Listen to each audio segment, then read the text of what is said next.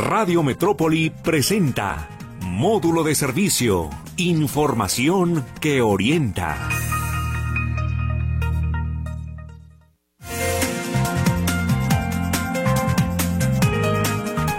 Va? Muy buenos días, qué gusto saludarlo. Ya estamos aquí en módulo de servicio como todos los días. 10 de la mañana es la transmisión de este programa y su repetición a las 10 de la noche también todos los días, esperando que se encuentre bien y que se ponga en contacto con nosotros. Nuestro WhatsApp abierto ya, 33 22 23 27 38 y los teléfonos en unos 20 minutos más ya los estará respondiendo Silvia. Hoy un tema de sumo interés y ¿sabe por qué hicimos este tema? Porque quisimos llevarlo a cabo porque el día que hicimos eh, el, tema de los niños autistas, alguna mamá se comunicó con nosotros y nos pidió que cuando hacíamos un programa en relación a los niños hiperactivos, a los niños con eh, déficit de atención, a raíz de esa llamada llegó otra llamada eh, haciendo eco, diciendo, sí, yo quiero que hagan un programa sobre el tema, y más, y más, y más mamás. De repente parece que este asunto de la hiperactividad y el déficit de atención ha venido creciendo, o por lo menos le estamos haciendo más caso de cuando usted y yo éramos niños, porque bueno, siempre nos han platicado, yo en particular era un chavo inquieto, hiperactivo, pero nunca pensé que pudiéramos ser ejemplo de lo que ahora es un déficit de atención e hiperactividad. Así que hoy saludo con mucho gusto a Senyase eh, Flores, ella es, eh, eh, viene de parte de la dirección del Centro de Inclusión de el DIF Guadalajara, ¿verdad, Senyase? Así es, José Luis. Que ya has estado con nosotros, justamente. Justo, en el programa de autismo. Cuando hablamos de autismo, Senyase, que además, bueno, explica, además, muy bien, muy bien, ahí a precisión, cada uno de los temas. Bienvenida, Senyase, y también está con nosotros Alfredo García Valderrama, jefe del Centro de Psico, jefe del Centro Psicopedagógico Infantil del DIF Guadalajara. Este centro se encuentra en la colonia 18 de marzo, ¿ah? Correcto. Allá por Avenida Colón, ¿verdad? Exactamente. ¿Y ustedes, por ejemplo, en este centro atienden niños con esta problemática? Atendemos a este tipo de problemáticas y otras eh, con dificultades de aprendizaje, básicamente. De acuerdo, muy bien. A ver, para entender un poco, Senyase, ¿qué es el TDAH? El trastorno por déficit de atención e hiperactividad. ¿Qué es? ¿De qué se trata? ¿Y solamente pega a niñas y niños? Muy bien, pues bueno, para comenzar, pues es un trastorno eh, que justo como su nombre lo dice, su característica es la falta de atención y pues también tenemos chicos que son muy hiperactivos. Por ahí el criterio es que son un remolino, ¿no? Es una condición del neurodesarrollo y que justo pues tiene que ser diagnosticada como tal. hay que tener mucho cuidado con la evaluación diagnóstica porque justo hoy por hoy tenemos chicos inquietos, lo que toda la vida se les llama así, ¿no?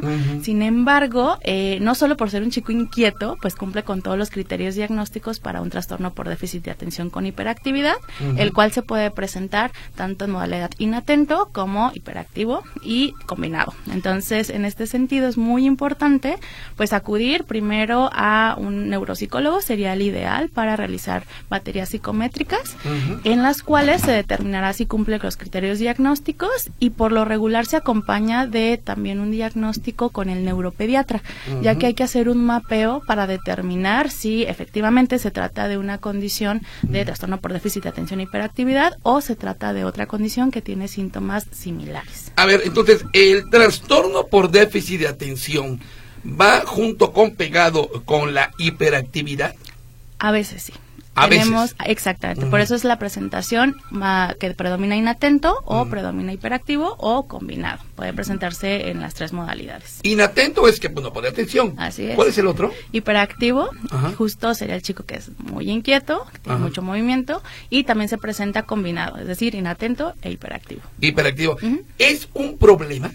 ¿Es un problema realmente? Híjole, ah, pues pudiéramos hablar de la neurodiversidad. En ese sentido, pues hablamos de perfiles diferentes que aprenden diferente. Entonces, en una modalidad de escuela donde estamos acostumbrados a que todos deben de estar sentados, está prestando atención a la maestra y no hay movimiento, pues si tenemos un déficit por ahí en aprendizaje, cuando las características de aprendizaje de estos chicos van más allá de eso. Por esto necesitan el diagnóstico y también adecuaciones curriculares para que no se convierta en un problema, sino que puedan aprender con otra metodología. Es el niño que todo el tiempo está parado del salón de clases, que va a, este, a molestar a los compañeros, pero además no pone atención al maestro. Ese es. Y también los chicos que por lo regular responden antes de que termine el maestro la pregunta. Entonces, no ponen atención, eh, incluso, por ejemplo, en el examen, pueden omitir desde poner el nombre o por contestar muy rápido no leen bien las instrucciones.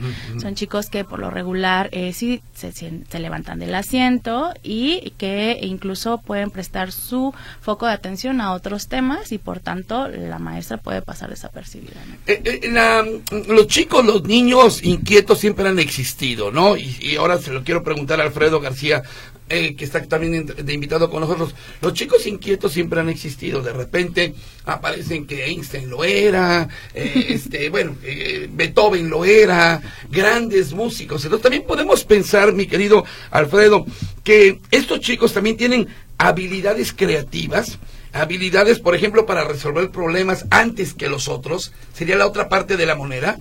En muchas ocasiones sí. El asunto aquí es que en algunas eh, ocasiones la impulsividad gana a la, esa parte creativa. Entonces es donde vienen los desajustes o en la conducta o en, la, o en el comportamiento eh, en un contexto determinado. Es decir, este, en muchas de las ocasiones esta genialidad o esta creatividad sí puede ser encausada, se puede reeducar, digámoslo así, un, el, trastorno por déficit de atención, se puede programar, se puede, digamos, de alguna manera, sí se puede trabajar con él, pues, ¿no? ¿Tiene solución? Sí. Es un, es un camino, eh, pues, no es nada sencillo debido a que eh, eh, es algo de la personalidad, digamos, eh, no se te va a quitar, ¿sabes? Esto es importante entender. Una vez que se nace con esto, no se te va a quitar. Se puede ir eh, modulando con diferentes estrategias conductuales, se puede ir modulando con algunos eh, ejercicios de yoga, respiración, este, mindfulness, esto famoso que ha estado ahorita en boga. En mindfulness también disminuye los estados de ansiedad, que muchas veces es esto, ¿no? Tantos estímulos que están alrededor del chico, presta atención a los demasiados estímulos que están enfrente de él y entonces pierde el foco que es eh, el profesor en este caso, ¿no? O una información importante que se le está dando. Entonces, eh, digamos que eh, la atención en algunas ocasiones es dispersa por eso. Entonces, pero ¿qué pasa cuando un chico agarra el celular, no? Se puede quedar hasta dos, tres horas en el celular. Digamos que tienen la capacidad, sí, de concentración, pero solamente cuando la concentración motiva suficientemente al sistema nervioso central, que nuestros dispositivos móviles ahorita activan muchísimo nuestro cerebro. Entonces, una de las cosas que sí es importante mencionar es que el cerebro del niño con TDA no madura de la misma manera. Esto es importante. ¿Por qué no madura? Porque las fuentes del control de las emociones, del control de la ejecución, digamos, de, del control de la planeación y programación, se, eh, se mm, no está desarrollado al 100%, va mielinizándose poco a poco hasta la edad adulta. Sin embargo, para ellos es mucho más complejo este desarrollo, este autocontrol que está en la parte frontal básicamente. Un niño con TDA eh, no aprende. Un niño con TDA sí aprende. Sí, aprende. Sí aprende. Pero no pone en práctica lo aprendido o no lo, no lo estimulan de alguna manera. Muchas veces el aprendizaje que adquiere en la escuela no es eh, la motivación suficiente para él para poder estar en clases poniendo atención. Hay muchos métodos ahora de aprendizaje que los niños pueden utilizar para aprender, ¿no? Estos famosos métodos Montessori, hay una, ya hay nuevas innovaciones en, en, la educación donde hay niños, eh, hay juguetes educativos los cuales a estos niños los pueden poner a trabajar por lo menos con una mano, con los pies o eh, de alguna manera moviéndose, descargando esta esta energía que tienen acumulada para poder prestar atención. Eh, te hago la misma pregunta que le decías en Yase. ¿Es un problema entonces? ¿Es, ¿Es, un problema que los papás deben estar tratando? Es un problema, mm, es una dificultad. ¿No? Es, Yo creo que no es un problema porque todos los problemas se pueden solucionar. Creo que más bien es, es una dificultad que el mismo niño presenta y los papás no saben cómo atenderlo. ¿Se puede solucionar entonces? Se puede solucionar, se puede... Eh, digamos que regular la conducta, ¿ok? Ok. El niño sí tiene que aprender y los niños y los papás tienes, tienen que llevar un proceso junto con ellos. Por eso los centros como los CAPIS, los centros psicopedagógicos infantiles, son eh, espacios diseñados también para tener este tipo de población. Hacer una evaluación, en dado caso de que tengamos rasgos y síntomas, se derivan a la, a la instancia pertinente, que en este caso es el neuropediatra, neuropsicólogo, este, eh, creo que Nada sí, entre ellos. Ok, ahora se de repente esta conducta de los pequeñitos rebasa a los padres de familia y le dan el celular. Así y como es. bien decía este Alfredo, se quedan con el celular dos, tres, cuatro horas, con tal de que los papás no tengan que soportar la hiperactividad del chamaco. Así es. ¿Qué opinas de esto? Híjole, pues es una falta de estimulación enorme. Digo, eh, Mm. todos podemos ver en el celular programas de repente que dice, bueno, se está estimulando porque está aprendiendo Mm. a resolver problemas. eh, digo, tienen algunas ventajas, ¿no? Mm. Pero dos o tres horas de estar expuestos a este tipo de dispositivos que además tienen una luz blanca, que por ahí, como decía. Alfredo, nos activa de forma extraordinaria, sí, pero también las consecuencias, ¿no? Eh, Tenemos chicos incluso que tienen trastorno de sueño porque pasan demasiado tiempo con esta pantalla blanca. Incluso nosotros, ¿no? Nada más por ver el teléfono ya se activó, eh, pues ahora sí que la vigilia y pues ya no puedes dormir. Eh, yo no creo que sea lo adecuado para ningún niño eh, antes de los siete años que pueda estar en un dispositivo móvil, porque estamos, eh, híjole, sí, em, estimulando algunas otras áreas de aprendizaje eh, y también pasa con el trastorno espectro autista, aprenden colores, números, letras de forma extraordinaria. Sin embargo, eh, toda el área de movimiento, el área vestibular, lo propioceptivo, eh, todo este aprendizaje social se está desperdiciando. Digo, hoy por hoy vemos la mayoría de los chicos que tienen que esperar, eh, pues están con un teléfono en lugar de conviviendo con otros niños, por ejemplo, ¿no? Entonces, lo ideal es que estos chicos que, eh, independientemente de que tengan un diagnóstico de TH o se sospeche de ellos, eh, se les encauce a, a una actividad física, a un deporte, justo para que esa quema de energía pues esté pues con un propósito y que también nos estimule otras áreas, ¿no? No solo eh, la cognitiva. Ahora, el TDA, eh, digo, sí, el TDAH, ¿es un problema conductual o es un problema eh, neuronal? Híjole, pues es ambos, ¿no? Digo, eh, justo como Alfredo lo, lo mencionaba, eh, el, el cerebro del chico con TEA pues crece de forma diferente al del chico neurotípico y por tanto presenta dificultades en la conducta, donde se ve demostrado pues por lo regular en la escuela, que es donde pues hay que permanecer más tiempo sentado, prestando atención y eh, teniendo más este autocontrol, ¿no? De la energía. Mm, A un niño con estas características que me quiera responder de los dos, ¿se le tiene que eh, medicar forzosamente? ¿Tienen que tomar medicamentos? Mira, este es un- una- controversia. Muchos papás no, no aceptan ¿no? Que, que se medique a su hijo por muchos temores, por muchos tabús, por muchas cosas. Piensa que un niño se va a volver dependiente de la sustancia. Esta sustancia es importante que son sustancias controladas y no solamente, eh, no todas las personas pueden recetarla, solamente un, un- un médico capacitado. La idea de eh, tomar un, un estimulante, porque es un estimulante la mayoría de las veces, eh, o un sedante en dado caso que sea hiperactividad, ¿no? Este, eh, lo que hace básicamente es como cuando nosotros nos lesionamos una pierna, por hacer, por hacer un, un- una, este, una comparación muy burda, este, una vez que un- uno se lesiona una pierna, una, uno usa un medio de transporte, ¿no? Que puede ser las muletas o una silla de ruedas. Ok. Esto nos va a poder permitir movernos libremente al espacio que queramos. Es lo mismo con la sustancia. No es útil solamente si te la tomas, ¿no? Es útil si te la tomas y entonces ento- pones, a- es decir, pones en práctica los aprendizajes. Es decir, eh, si se la toma el chico en la mañanita, pero no va a la escuela, entonces no sirve mucho, ¿no? Claro. Entonces, si se la toma y entonces recibe su terapia, va a la escuela y hace lo que le corresponde, puede aprender mucho mejor. Entonces, es bueno, en muchas ocasiones es muy favorable y se necesita medicar. En algunas otras ocasiones los papás no están este, eh, de acuerdo y utilizan métodos alternativos. Que puede ser, te digo, el mindfulness, puede ser algunas otras eh, cuestiones como hay eh, suplementos alimenticios que tienen eh, algunas sustancias que estimulan el cerebro para el crecimiento de la, de, la, de la mielina, que se llama, es un conductor muy potente que hace que el canal de un canal cualquiera conduzca electricidad más rápidamente posible que son los famosos DHA, este, omega 3, omega 9. Entonces, estos promueven y proporcionan información adicional a nuestro cerebro, digamos así. Ok. Ahora, uno de los grandes problemas eh, con los chicos hiperactivos y de déficit de atención son los famosos diagnósticos.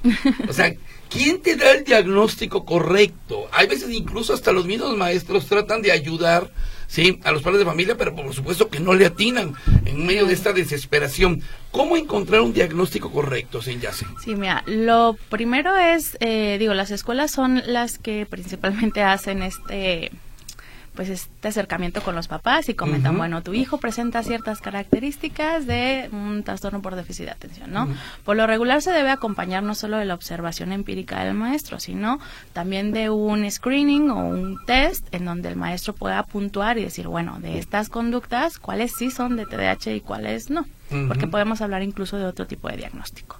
En ese sentido, eh, yo recomiendo que los papás se acerquen primero a un neuropsicólogo el cual va a aplicar baterías psicométricas desde eh, un perfil cognitivo, por ejemplo con la escala Wechsler, y de ahí él va a decidir si efectivamente tratamos a un chico con algunos criterios de TDAH y aplicamos pruebas para diagnosticarlo, o se trata también de otra condición, porque luego pasa que el chico con eh, discapacidad intelectual leve o discapacidad eh, o limítrofe, perdón, pues puede pasar por un TDAH porque justo no está prestando atención en la clase. Entonces, el neuropsicólogo deberá determinar en base a psicometría, la que él elija de acuerdo a la edad del chico, si efectivamente hablamos de un caso de trastorno por déficit de atención. Una vez que el neuropsicólogo termina de hacer esta valoración, por lo general deriva al neuropediatra.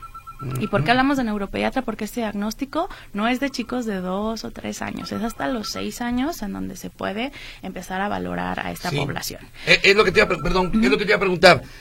En, muchos casos se detecta que tu hijo tiene TDAH eh, eh, a los 5 o 6 años. O sea, ¿qué pasa antes y qué pasa después? Así es, justo, digo, eh, al principio notaremos a un chico con un curso de desarrollo tal vez un poco diferente, ¿no? Un chico muy eh, movido, en donde puede empezar los papás a sospechar. Sin embargo, el diagnóstico no se puede dar a edad temprana. Es decir, un niño de dos o tres años no puede tener un diagnóstico de TDAH. Tenemos que esperar. Una vez que ya cumple los seis años, puede ser valorado y de ahí determinar con un mapeo justo si necesita, como eh, este Alfredo nos comentaba, del medicamento o no. ¿Y eh, quién se va a encargar de monitorear este medicamento? Pues el neurólogo pediatra y también los papás, porque luego pasa que tenemos chicos que de repente llegan con el diagnóstico de cuando tenía seis años y ya tiene 10, por ejemplo, y con la dosis de cuando tenía seis años. Obviamente las dosis cambian de acuerdo al tamaño y al peso del chico. Entonces a los seis, pues no mide lo mismo ni pesa que a los seis, ¿no? Entonces eh, hay que invitar a los papás a que estén muy pendientes de que si tiene una consulta con el neurólogo cada seis meses, pues hay que ir a ella porque seguro él va a hacer un ajuste de acuerdo a los medicamentos. La realidad también es que no todos los chicos que toman metilfenidato pues tienen los efectos que se esperan, ¿no? ¿Y quién se va a encargar de cambiar el medicamento? El neuropediatra, no los papás. Alfredo, ¿y qué pasa cuando estos niños crecen? Cuando ya están en una en un, este, zona laboral, que son ingenieros, que son contadores, no sé, ¿qué ocurre con ellos? Fíjate que es bien interesante porque, como te decía, es una de las eh, es una de los trastornos del neurodesarrollo que va a permanecer toda la vida, ¿no? Entonces, ¿qué pasa con las personas adultas? Bueno, son aquellas personas que son desorganizadas en su persona, que son desorganizadas o no pueden llevar una agenda como tal.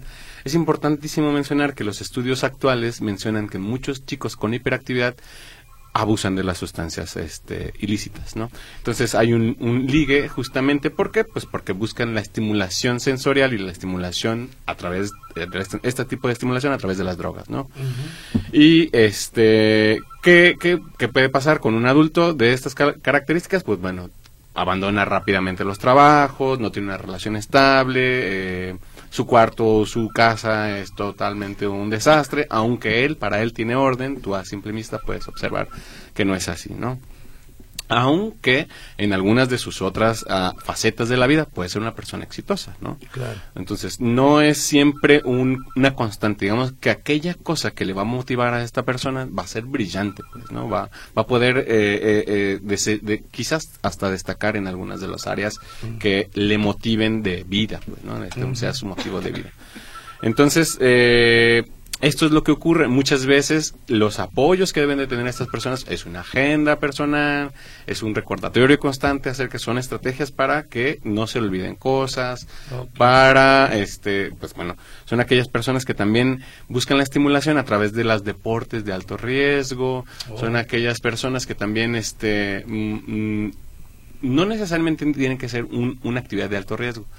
Una actividad de alto riesgo también puede ser la locución, ¿no? Porque Sí. decir nuestras ideas en el, en el aire, pues no, puede impactar, puede de, este, de alguna manera llamar la atención a la sociedad, ¿no? Entonces, es muy importante que también las personas que, que tengamos estas, estas este, características, bueno, eh, mm, tengamos hábitos, digámoslo así, eh, de ejercicio, eh, por lo menos, aun cuando la, alimentación no puede ser lo más adecuado, se recomienda que estas personas lleven una dieta balanceada o lleven una estructura, un orden, ¿para qué? Pues para que entonces pueda funcionar o sea funcional a lo largo del día, ¿no?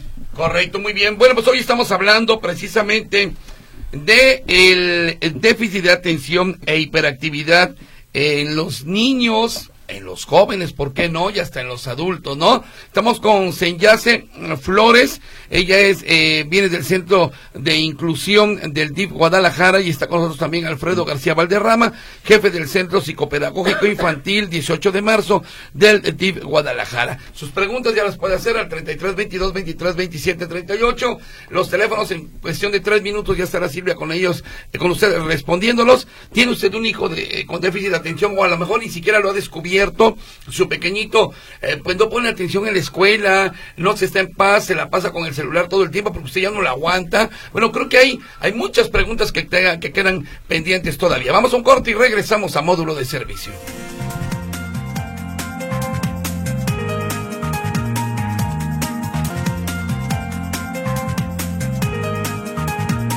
Estamos en módulo de servicio hoy hablando de los niños con hiperactividad y déficit de atención. Están con nosotros especialistas del DIF Guadalajara hablando sobre el tema. Eh, la otra ocasión que hablamos de niños con autismo, estuvo aquí con nosotros presente una madre de familia, justamente que padecía esta situación con su pequeño. Eh, yo invité hoy esta vez a una eh, madre de familia, no pudo venir, está trabajando, pero me dejó un, mensaje muy interesante que quiero que tanto Senyase como Alfredo, que son nuestros especialistas, lo escuchen, sobre todo en cuanto al el diagnóstico que tiene su pequeño. Escuchemos algo de lo que nos dijo. Está. eh, ahí les va. Esto fue lo que me dijo. ¿Cómo es el diagnóstico? Me voy a atrever yo a llamarlo así, correcto. ¿Cómo se diagnostica? Porque yo me acerqué a un psiquiatra y de solo entrevistarme a mí, porque mi hijo llegó dormido, de hecho, a la consulta, me dijo, sí, su hijo reúne todas las características de un niño este, hiperactivo y con déficit de atención. Se va medicado y yo dije, ¿ya con eso bastó? para que me, me, me- me diagnostiquen a mi hijo con eso. Va y dije, no, tomo otra segunda opción. O sea, ¿cuál es el diagnóstico que me va a arrojar que efectivamente, y en ese proceso estoy, amigo, este, está- están por hacerle un encefalograma. Entonces, ¿cuál es el diagnóstico correcto? ¿Una simple entrevista o, o qué estudio? Bueno, pues ahí está. ¿Qué, qué le responderían a esta madre de familia? Pues efectivamente un diagnóstico no puede realizarse solo con una entrevista a los papás. Ella comenta que incluso su hijo llegó dormido, ¿no? Entonces no, no podemos basarnos eh, en solo la impresión de, de los papás. Por eso comentábamos hace un momento que es muy importante el acudir con un neuropsicólogo en un primer momento para aplicar baterías psicométricas. ¿Qué se puede aplicar? Pues desde una escala Wechsler de inteligencia para niños, o un neuropsi que mide la atención y memoria, incluso una evaluación neuropsicológica infantil en I2 y eh, también podemos aplicar el método de evaluación de la percepción visual de Frosting y para hacer el checklist justo de, de ese eh, de esa condición, del trastorno por déficit de atención y hiperactividad, pues tenemos el DSM-5, ¿no? Sin embargo, eh, insisto, las baterías psicométricas se le aplican al chico, no a los papás. A los papás se les aplica la entrevista clínica, podemos preguntar cómo es su desarrollo en casa y también enviamos una entrevista a la escuela porque es muy importante la percepción también de los maestros, ¿no? Y uniendo todos estos elementos ya podemos efectivamente dar un diagnóstico en donde podemos determinar si el chico es un TDAH, y de ahí derivarlo con el neuropediatra para revisar si necesita un tratamiento farmacológico. Eh, por lo regular eh, se inicia con un proceso de terapia donde se va a hacer una estimulación cognitiva. Por ahí eh, te platico, yo soy mamá de un chico TDAH y pues bueno, lo primero que tuvimos que hacer es, como Alfredo mencionaba, cambiar la dieta justo con alta, eh, eh, ahora sí que om- altos en omegas para que él pudiera tener un desarrollo cognitivo pues más saludable, ¿no? Porque por ahí luego la dieta también no es la más adecuada. De ahí son chicos que tienen que acudir por lo menos una o dos veces por semana a terapia, por ejemplo, en el caso de mi hijo va a neurofeedback, en donde él puede empezar a desarrollar este tipo de procesos atencionales que le están costando trabajo, ¿no? O sea, sí necesita de un tratamiento eh, terapéutico, no solo el medicamento. Como bien mencionaba Alfredo, pues no nos va a pasar nada si solo se toma el medicamento y ya. Tiene que acompañarse de adecuaciones curriculares, tiene que acompañarse de un proceso terapéutico y efectivamente también agregar un deporte, ¿no? Una actividad física en donde el chico pueda estar siendo estimulado. Oye, y, y estudios ha tratado como un encefalograma y todo Por lo esto? regular, el electroencefalograma lo realizan con chicos para descartar alguna condición epiléptica. El estudio que normalmente se aplica para el TDAH es el mapeo cerebral, en donde se va a hacer una comparativa desde que está siendo diagnosticado y seis meses después de tratamiento y también de fármacos para ver si hubo una mejora. Ok, ¿en qué momento, Senyase Alfredo, se descubrió la hiperactividad y el déficit de atención? Están llegando muchas llamadas que coinciden con lo que platicaba fuera de micrófonos. Pues uno fue un chico bastante inquieto, los que fuimos inquietos, traviesos, que nos eh, reportaban en la escuela, pues éramos así, éramos así, les llamábamos que éramos inquietos, traviesos, este, bueno, eh, lo que quiera usted y guste, pero nunca nos dijeron que teníamos hiperactividad, porque además, bueno, yo, eh, per- perdón que me ponga yo en primera persona como ejemplo, pero creo que me, me queda muy claro que yo tenía todo esto, pero nunca me lo diagnosticaron. ¿En qué momento la historia de la medicina detectó que había chicos con déficit de atención y con hiperactividad? Pues mira, yo creo, bueno, no yo creo, una de las cuestiones que, que, que marcan ¿no? No, los criterios diagnósticos, como bien decía Senyasen, Ajá. es el, el, el Manual Diagnóstico de Comportamientos, el DSM se llama. Es una Biblia para los psicólogos y el CI, ahorita vamos en el 11, ¿sí? Eh, esto es para los médicos. Son, eh, mm, digamos, guías donde eh, todas las conductas empiezan a catalogarse y empiezan, en- entonces empiezan como a, a, a estudiarse, a profundizarse, ¿ok? 1952 fue la primera se- eh, fue la primera versión que sale del DSM y durante muchos años se ha ido evolucionando, se han ido modificando los trastornos, algunos han desaparecido, algunos han aparecido. Ciertamente, este, lo que mencionaba es que siempre ha habido niños inatentos, ¿no? Siempre ha habido niños con hiperactividad. Lo interesante de esto es que anteriormente nuestros juegos estaban en las calles, ¿no? Jugábamos a la pelota, convivíamos con los compañeros, hacíamos eh, deportes al aire libre. Actualmente todo se reduce a casa, a la poca seguridad que hay a veces en nuestras colonias y entonces pues ya no podemos jugar abiertamente. Sí. Eh, se eh, compran dispositivos móviles y ahora compartimos a través de eh, los dispositivos móviles. Podemos jugar en línea 5 o 10 personas en vez de salir a jugar fútbol los 5 o 10. Que toda esta energía pues se tiene que, digamos, liberar, ¿no? Claro. Entonces, este, muchas veces que no se libera, pues bueno, al día siguiente estamos inatentos, estamos hiperactivos, porque además, este, eh, como bien decía también este María Sánchez, Sen, María Sen, perdón, Ajá. este, eh, la comida no es la más adecuada, ¿no? La comida es una de las cosas que daña ah, la calidad de energía que sube el cerebro. A ver, entonces entiendo una cosa, Alfredo. Un niño con eh, déficit de atención e hiperactividad, si lo cansas de hacer deporte, por ejemplo, un partidito de fútbol de hora y media, eh, llega a bañarte, mijo, a dormir, ahí ya resta un poquito esa hiperactividad para que al otro día esté atento en la escuela. Es que acuérdate que cuando dormimos se recargan todas las pilas, ¿no? Entonces, ok. la idea es tener una actividad curricular o extracurricular que implique el deporte junto con todas las otras actividades que se van haciendo día a día. ¿Por qué? Porque el deporte permite una máxima oxigenación en el cerebro. Entonces, cuando uno duerme, todos los aprendizajes del día y digamos el desgaste energético que hubo con el deporte permiten el aprendizaje significativo. Es decir, necesitamos empezar a gastar energía para que cuando dormamos aprendamos. ¿Ok? De acuerdo. Eh, si no pasa esto, muchos de los aprendizajes no se consolidan, no es de cuenta que se borra un poco el cassette, ¿no? Ujú. Muchas ocasiones nuestras nuestras mamás que llegan a los centros nos dicen, oye, ayer le enseñamos la letra A y hoy no se la sabe, no se acuerda, Sí. ¿no? Entonces, ¿cómo le hacemos?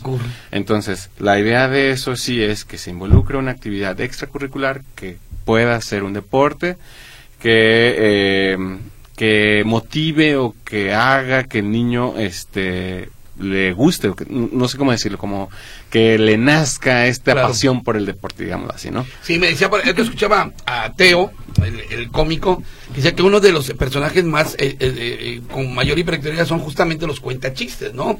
O sea, no sé, Teo, este, bueno, todos los que están de moda ahorita. Por, eh, precisamente por eso, primero por la manera como lo hacen, la creatividad con que cuentan los chistes y que no se les olvidan, pero a la vez no se están quietos. Claro. Entonces, eh, pareciera que ese es un ejemplo claro de lo que son o lo que fueron chicos hiperactivos. Ahora bien, por ejemplo, en un salón de clases, 20 niños de un salón de clases, ¿cuántos tienen este problema? Híjole, la estadística nos dice que de cada 10, uno. Sin embargo, si le preguntas mm, actualmente a una maestra puede decirte que los 30 no, porque justo eh, podemos tener chicos que eh, pudieran tener o compartir uno o dos criterios, pero no necesariamente todo el diagnóstico. Entonces, la invitación es eh, justo primero hacer un checklist para determinar los criterios diagnósticos si los cumplen y de ahí ya poder hablar con los papás, porque efectivamente si la maestra te dice, ¿sabes qué? sospecho que tu hijo tiene déficit de atención solo porque se levanta del asiento, pues bueno, ya tenemos también papás muy preocupados, muy ansiosos, porque dices, bueno, la maestra me lo está diciendo, ¿no? Y, y para muchos papás la maestra es una autoridad. Entonces, eh, yo invitaría a, a todos los maestros que nos puedan estar escuchando que pues fuéramos cautelosos, ¿no? Claro. Y que eh, observáramos al chico en diferentes escenarios, porque si bien pudiera ser un chico que se levanta constantemente del asiento, pero tal vez en deportes, en música, pues es un chico que está prestando atención y está ahora sí que Así en es. toda la clase, ¿no? Entonces, es. eh, hay que evaluarlos en diferentes escenarios, ¿no? No solo en el pupitre. Sí, lo comentábamos, ¿no? Bueno, grandes músicos como Beethoven, como eh, Strauss, sí, hablábamos de, Einstein, por ejemplo, hablamos de cómicos, o sea, gente que de repente tiene mucha, mucho ingenio, de pequeñitos tenían, tenían este problema y a lo mejor ellos ni siquiera lo sabían. Luis, ¿entramos con llamadas tenemos que ir al corte? Entramos con llamadas, porque hay muchísimas, ¿no? A ver, ahí les va. ¿Qué tal, José Luis? Buenos días para ti y para tus invitados. Fíjate que yo creo que sufría de hiperactividad. Mi papá me lo quita a punta de fregadazos. Híjole. Y pregúntale al doctor si está bien. Actualmente tengo 60 años y creo que ya no soy así. Eh, Mi nombre es Ezequiel Ortiz. ¿Está bien? Que le pregunte al doctor. Mm, eh, a ver, está mal que lo haya este, golpeado un poco, Sí, ¿no? ajá. Sin embargo, ese era uno de los métodos muy frecuentes de nuestros papás en la antigüedad, ¿no? O sea, hace poquitos años, hace 10 años, todavía utilizaban este tipo de métodos, ¿no? Creo que también tiene que ver con, con el respeto que de repente esto generaba a los chicos, ¿no? Es decir, ahí viene papá, ahí viene mamá, entonces tenemos que estar quietos. Y bueno, se esforzaban, pero no todos lo conseguían. Este, ¿qué pasaba con aquel chico? Pues bueno, tendría que ser golpeado. La idea es que él tuvo que aprender, esta persona que llamó, tuvo que aprender diferentes estrategias para poder llegar ahorita a los 60 años, ¿no? Si no, ya hubiera perdido seguramente la vida. Sí, seguramente sí. Eh, preguntan, ¿cuál es la diferencia entre hiperactivo e hiperkinético? ¿Y cómo diagnosticarlo? Repito, ¿qué es un hiperactivo y qué es un hiperkinético y cómo diagnosticarlo?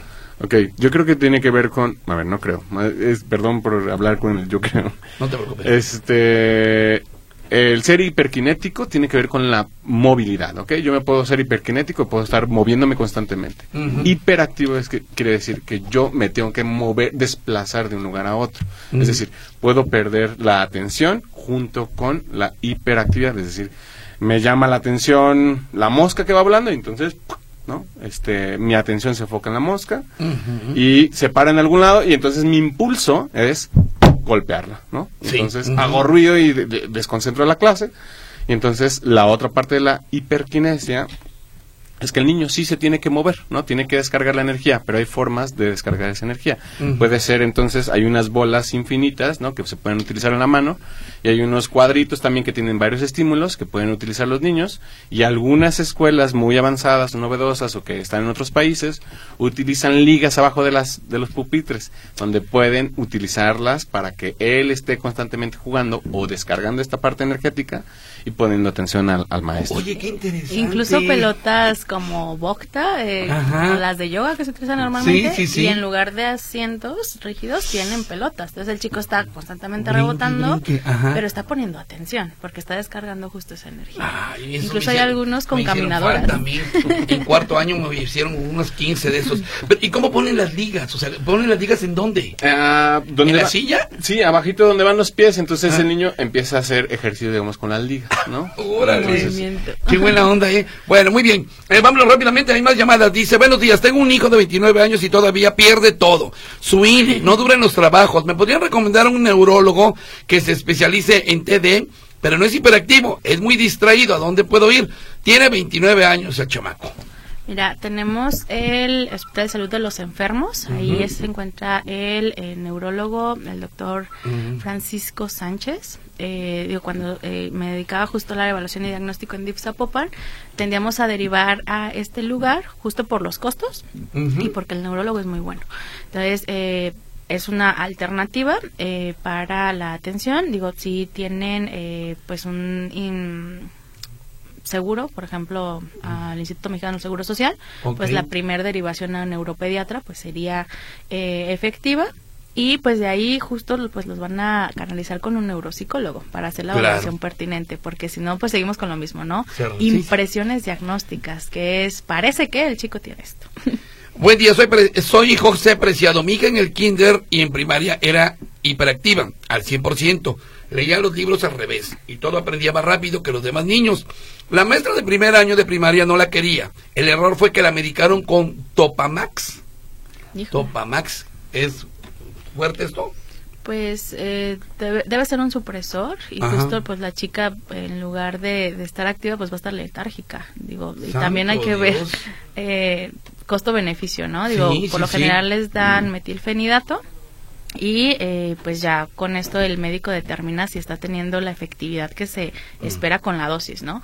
Pero eh, por eso es muy importante que el neurólogo esté revisando a estos chicos eh, justo cuando se inicia con la medicación y que los papás lleven una bitácora de conducta. ¿Cómo es mi hijo después del medicamento?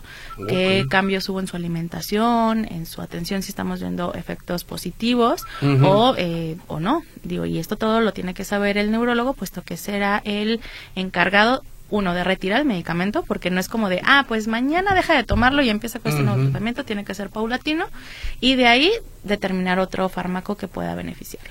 La misma mamá que pasamos el mensaje de voz eh, se comunica con nosotros, dice, mi hijo está yendo con un paidopsiquiatra, entonces me voy con un neuropediatra mejor. Sí, un neuropediatra y un eh, neuropsicólogo.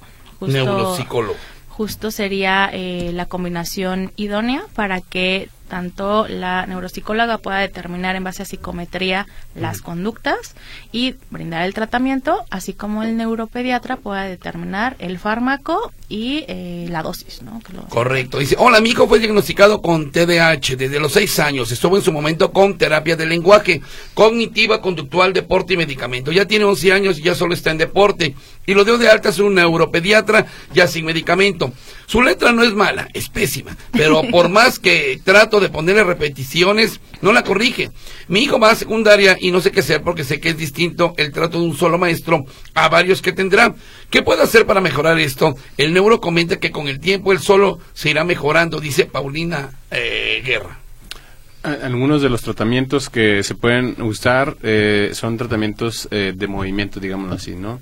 Es decir, eh, el niño o muchos de los problemas de, o trastornos del, del, aprendizaje tienen que ver con la falta o la efectividad al moverse. No es lo mismo correr que estar quieto y mover eficientemente tu mano hacia, la, hacia la libreta y estar escribiendo. Entonces, el movimiento dinámico tiene que ser preciso y el movimiento estático también tiene que ser muy efectivo. No es lo mismo, ¿ok? Entonces tendríamos que, bueno, hay terapias específicas para tratar este tipo de problemas. Una de las, una de las preguntas anteriores que mencionaste, rápidamente, este, decía, yo tuve, ¿no? Eso es importante, el 70% ah, del, del trastorno se hereda. ¿Va? Ah, lo que te iba a preguntar, ¿se hereda esto entonces? Sí, es altamente genético. Si hay alguien en la familia, entonces ah, por ahí va está el hilo, ¿no? Principalmente de las mujeres y en la incidencia son más, más en los hombres que en las mujeres. Digamos que un 70-30, es de, Órale, bien. muchos más hombres que muchos menos niñas. Y la otra causa pueden ser causas genéticas tomar alcohol, fumar o un bajo peso al nacer o que el niño nazca de manera prematura pueden ser factores que contribuyan a un déficit de atención. El bajo peso al nacer está comprobado científicamente que es una de las ventanas más amplias donde el niño ah, con bajo peso al nacer puede tener hiperactividad. Ah, mira qué interesante. Vamos a ir a un corte comercial. Me voy con esta llamada que dice el buen amigo Pepe Correa. Antes la abuelita era la tele, hoy el abuelito es el celular. Así es. Vamos a un corte y regresamos hablando hoy justamente de el déficit de atención y la hiperactividad en los pequeños. Regresamos.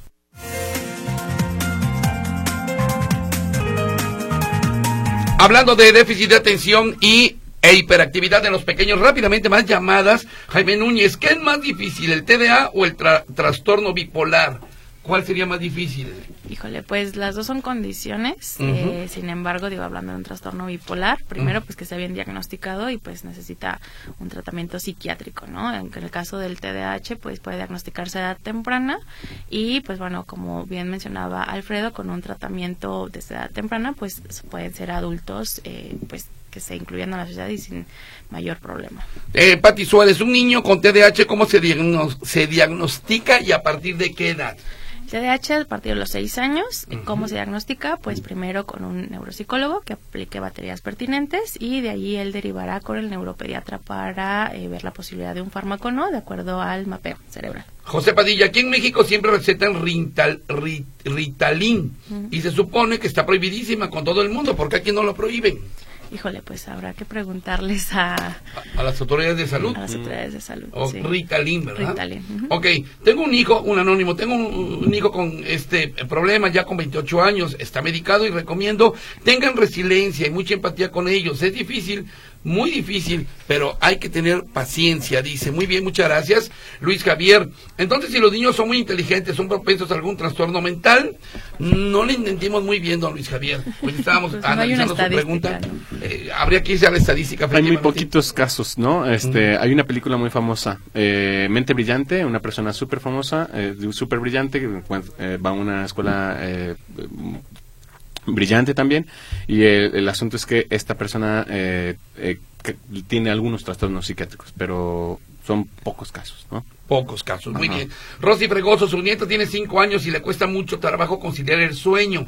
Esto tendrá alguna relación precisamente con lo que estamos comentando pues tendríamos que ver primero los hábitos eh, que se tienen en la familia, ¿no? Digo, porque luego pasa que las familias suelen dormir muy tarde y por ende no educamos a los chicos a dormir pues a la hora pertinente para que cubran un horario de 8 o 9 horas, ¿no? Y que puedan estar frescos para ir a la escuela y hacer sus actividades. Entonces, eh, yo invitaría a esta familia a hacer una bitácora de conducta y determinar la frecuencia con la que se duerme tarde, si hay algún evento que lo desencadene y con ya esa información, pues sí acudir al pediatra primero para que él determine si hay algún problema con el reloj circadiano de esta chica o si efectivamente nada más es una cuestión de reeducación, que la chica pues no tenga acceso a dispositivos móviles, acceso a la tele, pues antes de dormirse. ¿no? Para Eso es importante. Mi hija tiene dos, dos hijos, o sea, sus nietos, entiendo yo, siete y nueve años, son tremendos. A su corta edad han aprendido a hablar inglés, solo viendo en la tele y son mucho, muy inteligentes, pero mi hija no sabe ya qué hacer, pues en la escuela se aburren, pues son los primeros en terminar sus trabajos. ¿Cómo canalizar tanta energía? Dice Eva. Pues más actividades extracurriculares. ¿no? Pueden ser más actividades extra- extracurriculares. Tenemos eh, aquí en el estado un, un centro para personas con Ah, altas sí. capacidades. Ujú. Sí. Entonces, mm, podría ser pertinente que vaya a evaluación estos dos chicos para allá. Perfectamente. A propósito de lo que me dices, mi querido Alfredo, platícame dónde están estos centros. En Yacé, platícame dónde están estos centros para que la gente acuda y sean atendidos sus pequeños. Bien, como mencionábamos en la eh, visita anterior, eh, la Dirección de Centros de Inclusión tiene varios centros a su cargo, entre ellos los Centros de Atención Psicopedagógica Infantil, del cual eh, el de 18 de marzo es director Alfredo. ¿Nos podrías ayudar con la Sí, dirección? y el el centro está ubicado en Cabeza de Vaca 3004. Esto es en la colonia 18 de marzo y está en, en una cuadra abajo de la de Colón, Ujú. entre Isla Raza y 18 de marzo. Ok. Este, los teléfonos, Los teléfonos, por son favor. el 33 Ujú. eh, 47 74 03 39. A ver, 33, 47, 74. 03 39 Ujú. Y el Y de la Aurora Tenemos el Centro de Atención Psicopedagógica Infantil La Aurora, el Ajá. cual se encuentra en Andador Javier Mina, Ok. 3437, Ujú. y cruza con Florencio del Castillo y José Gómez de la Cortina, Ujú. en la colonia La Aurora. Ahí tenemos el siguiente teléfono, el 33 47 74 04 54. Repito, 33, 47, 74, 04. 54. 54, muy bien. Correcto, pues ahí están los centros de atención. Si me permiten, vamos dándole vuelo a los últimos que nos... Bueno, nos, hay un montón, pero hasta donde alcancemos. Excelente programa, dice Soledad, señora Magdalena. Los papás de los niños con TDAH pasamos un verdadero via crucis. Gracias por su programa, dice. Bueno, qué bueno que le ayudó. Em, pongo mi nombre abajo, dice. Tengo un nieto que cuando camina va haciendo giros y mueve las manos como si quisiera volar. Es hiperactivo, dice. Híjole, tendremos que... O a lo mejor va a ser bailarín. O, o- a lo mejor va a ser piloto aviador, oiga usted. Tendremos que sumar más criterios diagnósticos, Sí. porque incluso esto de que agite las manos, pues le hablamos de estereotipias motoras. Entonces, si nos pudiera brindar más datos para poderla orientar. Bueno, muy bien, dice. Tiene un nieto que tuvo un accidente hace tiempo y yo creo que, que no quedó bien. Tiene muchísimas distracciones. Tendrán un terapeuta. eh, y, bueno, urge. Pues le doy el teléfono del centro. Sí, justo evaluamos al chico y determinamos si es candidato a este centro o a otro servicio de rehabilitación. 33 47 74 04 54 y la última ya para irnos buen día José Luis Mm, eh, que nunca digo la profesión de los invitados bueno son psicólogos lo comentamos desde eh, no me acuerdo si lo dije al principio cuál es cuál es tu eh, profesión Sí, yo soy psicóloga. psicóloga. Ella fue en Yace Flores, que además es eh, directora del Centro de Inclusión del DIF Guadalajara, Así y Alfredo García Valderrama, jefe del Centro Psicopedagógico Infantil del DIF Guadalajara, el Centro 18 de marzo. ¿Cuál es tu profesión? Psicólogo también. Psicólogo también. Entonces, ahí está, quedó claro. Amigos, muchas gracias por estar hoy con nosotros. De veras, esto, este tema lo habían solicitado ya varias mamás. Espero que haya quedado claro. Les recuerdo que este programa eh, se repite a las 10 de la noche hoy mismo. Así que buenos días si nos escuchan las mañanas y buenas noches si nos escuchan las noches. Gracias.